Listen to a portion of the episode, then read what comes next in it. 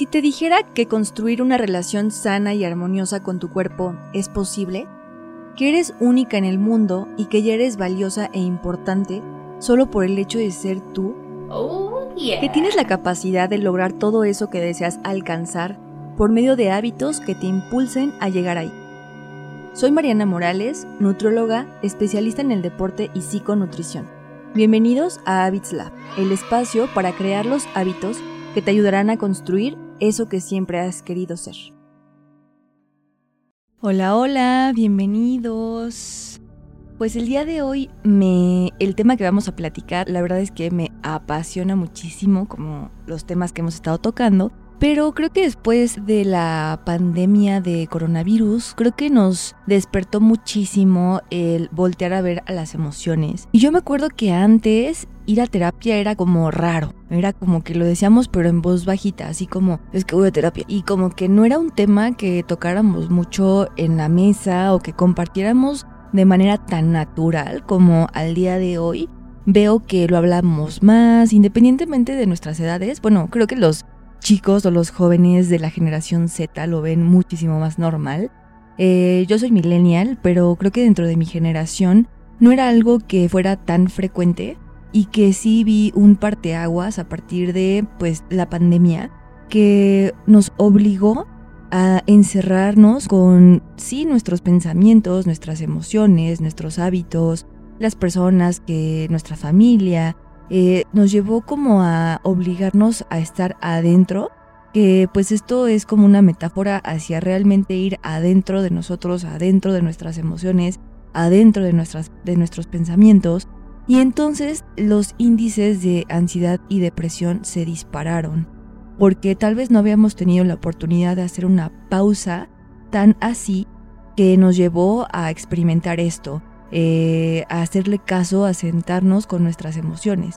Y la, me he encontrado mucho que cuando hablamos de ansiedad o de depresión, eh, como que buscamos un remedio o algo mágico que nos haga no sentirlo. Y yo te quiero invitar a que más allá de darle el portazo a la ansiedad o a las emociones, más bien es porque te quieren decir algo. El cuerpo, ya hemos mencionado, es súper, súper sabio y siempre va a encontrar esa forma de poder enviarte el mensaje que necesitas escuchar en el momento. Pero a veces estamos dispersos, distraídos y no queremos escucharlo. Entonces, más allá de si ya estás comenzando un proceso psicoterapéutico, si ya te diste cuenta que navegar esas emociones se están convirtiendo en algo desafiante, porque claro, es algo, es un proceso incómodo y empezar a voltear a ver hacia esas emociones que en el pasado no queríamos voltear a ver por cualquier razón, en el momento en el que les empezamos a poner atención, entonces es cuando te va convirtiendo en ese proceso incómodo, pero que si estás transitando ese proceso de conocer tus emociones y tus pensamientos, te quiero decir felicidades.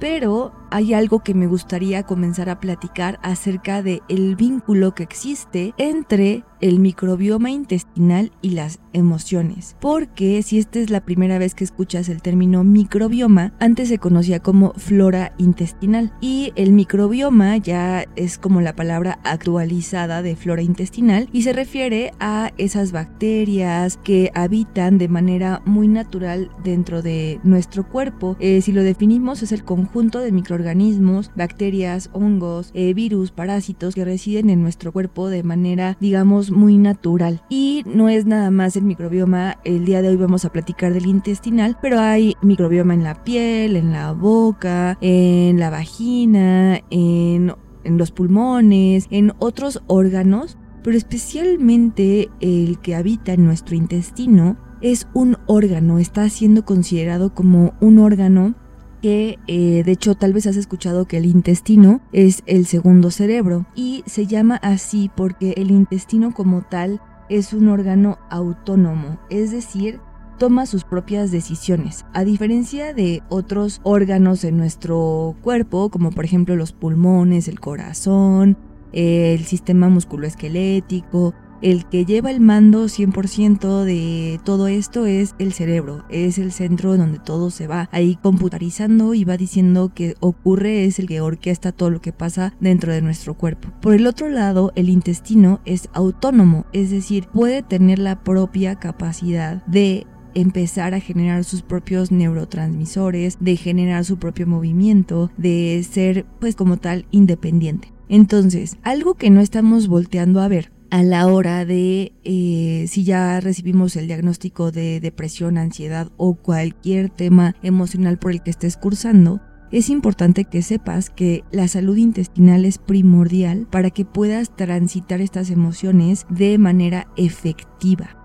Entonces, ¿qué necesitamos saber primero? El microbioma intestinal está compuesta por bacterias buenas y malas. Lo que necesitamos empezar a balancear son las bacterias buenas, porque cuando el microbioma está desequilibrado es porque hay mayor cantidad de bacterias malas que están generando ya sea inflamaciones, ya sea dificultad para absorber alimentos, ya sea dificultad para poder procesar nutrientes o obtener nutrientes y entonces ese desequilibrio genera pues un estado de malnutrición y entonces a tu organismo literalmente no le alcanza para sostener las funciones vitales dentro de tu cuerpo. Entonces el primer paso para poder comenzar a gestionar estas emociones, repito, independientemente de que ya acudas a terapia o no, uno de los pilares primordiales es la alimentación y como tal la salud digestiva y como tal empezar a mejorar el microbioma. ¿Cómo lo puedo mejorar? Número uno, Evalúa si has comido recientemente mucho en la calle, si has consumido alimentos muy altos en azúcar, muy altos en grasas, muy irritantes, bebidas gaseosas, mucha cafeína,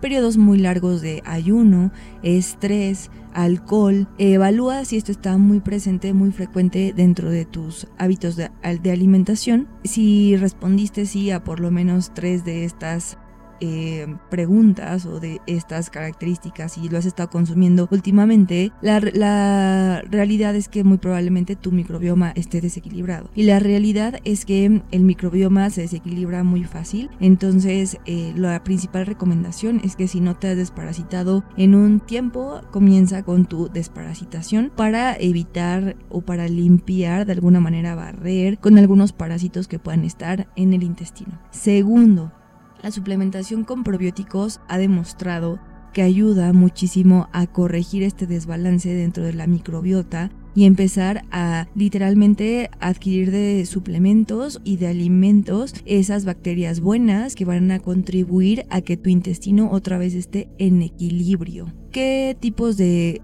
bacterias buenas necesito? Bueno, pues hay un montón en el mercado. La mayoría de los suplementos de probióticos tienen diversas familias de bacterias que literalmente es como si en tu intestino tuvieras que colonizar de diferentes bacterias para que tengas en armonía todo tu microbioma. Es, imagínate, eh, por ejemplo, la Ciudad de México, ¿no? Se divide de diferentes alcaldías, Gustavo Amadero, Cuauhtémoc, etcétera, etcétera. Y estas colonias, literalmente estas delegaciones, eh, necesitaríamos que dentro de nuestro intestino cultivemos diferentes, eh, por así llamarlo, colonias, así se llaman colonias, o si lo vemos al ejemplo que te acabo de dar en la Ciudad de México, pues es como si tuviéramos diferentes eh, delegaciones. O sea, lo mismo ocurre en el microbioma, necesitamos empezar a colonizarlo de diferentes bacterias para que esté diversificado y literal como en nuestra sociedad, o sea, una delegación contribuye al equilibrio de otra y entonces todos como sociedad podemos ser funcionales y contribuir unos a los otros. Lo mismo pasa con el microbioma. Si nosotros tenemos balanceado nuestro microbioma, entonces vamos a poder generar una armonía dentro de este órgano.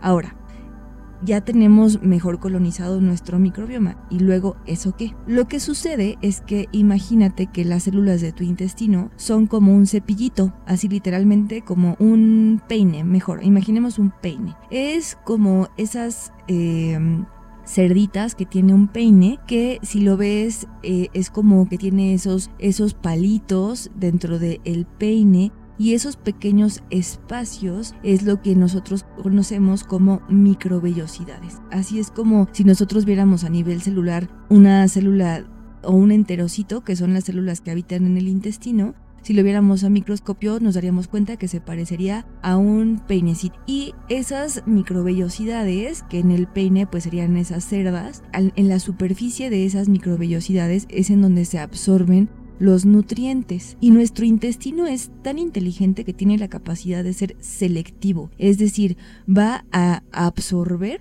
aquello que sí necesitamos y aquello que sí nos contribuye en nuestra salud y es capaz de filtrar como si fuera una especie de coladera de filtrar aquellas bacterias que pueden ser potencialmente patógenas. Por eso, o como tal, producir enfermedades. Por eso es que por ejemplo, si un día comemos en la calle, probablemente eh, en la calle haya más probabilidad de tener alguna, de comer alguna bacteria que en nuestra casa, pues probablemente no exista o no la consumamos por tener higiene con nuestros alimentos. Entonces, al momento de que nuestro intestino es permeable, tiene la capacidad de poder, digamos, eliminar o no permitir el paso de esas bacterias malas hacia, nuestra, eh, hacia nuestras células y hacia nuestro cuerpo. Por lo tanto, se dice que el intestino es permeable, es decir, tiene esa capacidad de poder eh, ser selectivo y decir tú no pasas, tú sí pasas, tú no pasas, tú sí pasas. Entonces, cuando nuestro microbioma está desbalanceado y el intestino por cualquier razón se empieza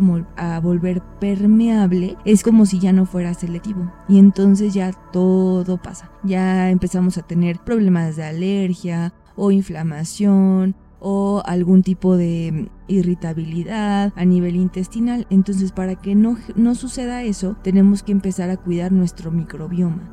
Ahora, algo elemental cuando tenemos un microbioma sano es que a partir de ser selectivo y de poder tener una buena formación de nutrientes es que podemos obtener la serotonina, que este neurotransmisor es la hormona de la felicidad. Entonces, si nosotros estamos cursando por episodios de ansiedad, de depresión, etcétera, etcétera, y nuestro intestino es permeable, es decir, no está teniendo la capacidad de ser selectivo, entonces no está teniendo la capacidad de poder transformar nutrientes, y en este caso la serotonina, en este neurotransmisor. Entonces tenemos una deficiencia. Y por el otro lado, si no consumimos alimentos ricos en triptófano, que ahorita vamos a ver ese otro lado, entonces no vamos a contribuir en mejorar nuestra salud mental. Entonces es como estar en un bucle en donde decimos, ay, me siento mal, me voy a comer un helado. El helado pues es un alimento que carece de nutrientes esenciales, que carece de un nutriente que se llama triptófano. El triptófano es un aminoácido y como tal si definimos un aminoácido pues es un elemento, es la parte más elemental de las proteínas y uno de esos aminoácidos es el triptófano y su característica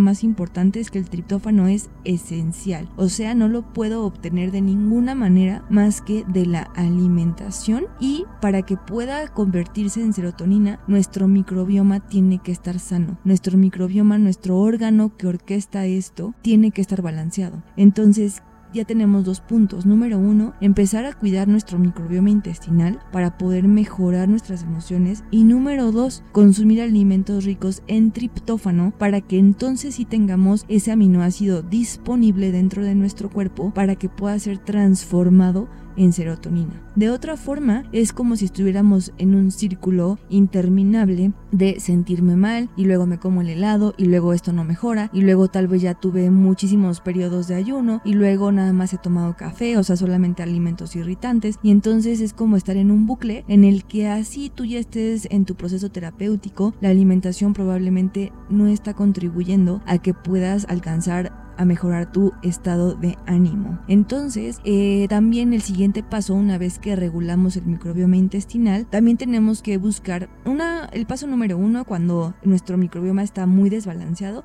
es corregirlo a través de la desparasitación, como te decía, y después suplementarnos con un probiótico. Y también hay alimentos que contienen alimentos probióticos y prebióticos. Como tal, la diferencia de probiótico y prebiótico es que el probiótico es el microorganismo vivo que va a habitar y que va a colonizar en tu intestino y va a formar más colonias y va a formar más, digamos, bacterias buenas para proteger tu intestino. Entonces, eso cuando la salud intestinal está muy desequilibrada o el microbioma está muy desequilibrado, desequilibrado. Pero si no es el caso, también hay alimentos que tienen probióticos, como sobre todo alimentos fermentados y no es el que estés pensando, ya sé que hay un alimento súper popular, pero eh, hay otros alimentos que contribuyen a mejorar el microbioma, como la leche búlgara, el kefir, algunas conservas, el pan de masa madre. Hay fuentes alimentarias que pueden contribuir a que tu microbioma mejore. Entonces hay que incluirlo religiosamente cuando nosotros tenemos este estado de ansiedad, de depresión, etcétera, etcétera. Y consumir fuentes de triptófano como lo son principalmente las carnes como el huevo, el pescado, el pollo, porque recuerda que el triptófano es un aminoácido y viene de las proteínas y a medida de que más tengas presente el consumo de proteínas, más triptófano vas a tener disponible. Hay otras fuentes que no son eh, proteínas o que no son animales, como el plátano, el dátil, el cacao, que el cacao es un alimento medicina. Realmente el cacao es un alimento que se conoce como superalimento y que podemos profundizar con muchísimo gusto en otro episodio porque da para platicar muchísimo el cacao. Y el triptófano también lo encuentras ahí. Ahora es muy importante diferenciar cacao de chocolate, porque no es lo mismo una barrita de chocolate comercial que tiene ahí un pequeñísimo porcentaje de cacao, pero lo demás es manteca, son azúcares, son otros alimentos que van a contribuir a desequilibrar tu microbioma. Entonces, el cacao, eh, mientras sea puro, en un 90, en un 80, en un 70% de pureza, te va a ayudar a que puedas consumir triptófano a través del cacao, el plátano, algunas semillas como las nueces,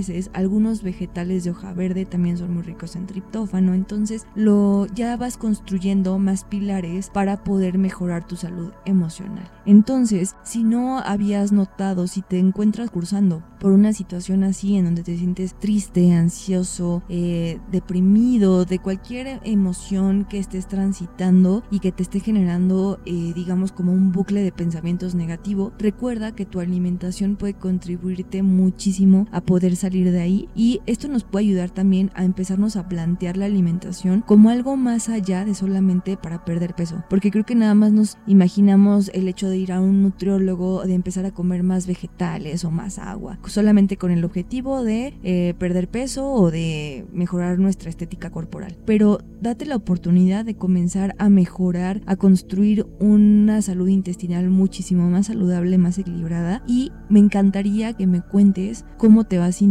implementando estas recomendaciones. Me lo puedes contar a través de mis redes sociales, me encontrarás en Instagram como mar-geonutri y en Facebook como mar-medio-geo. Así que esta es una gran invitación para que podamos implementar como hábito empezar a cuidar de nuestra salud intestinal y empezar poco a poco a incluir un poquito más de proteínas, un poquito más de agua, a bajarle al estrés porque también te tengo la mala noticia de que el estrés desequilibra muchísimo el microbioma. Entonces te invito a que lo comencemos a practicar y a que me compartas cómo te sientes. Nos escuchamos pronto y bye.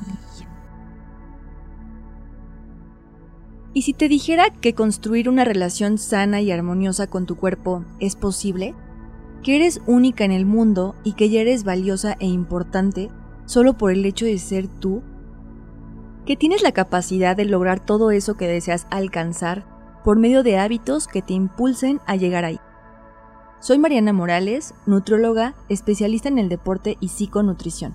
Bienvenidos a Habits el espacio para crear los hábitos que te ayudarán a construir eso que siempre has querido ser.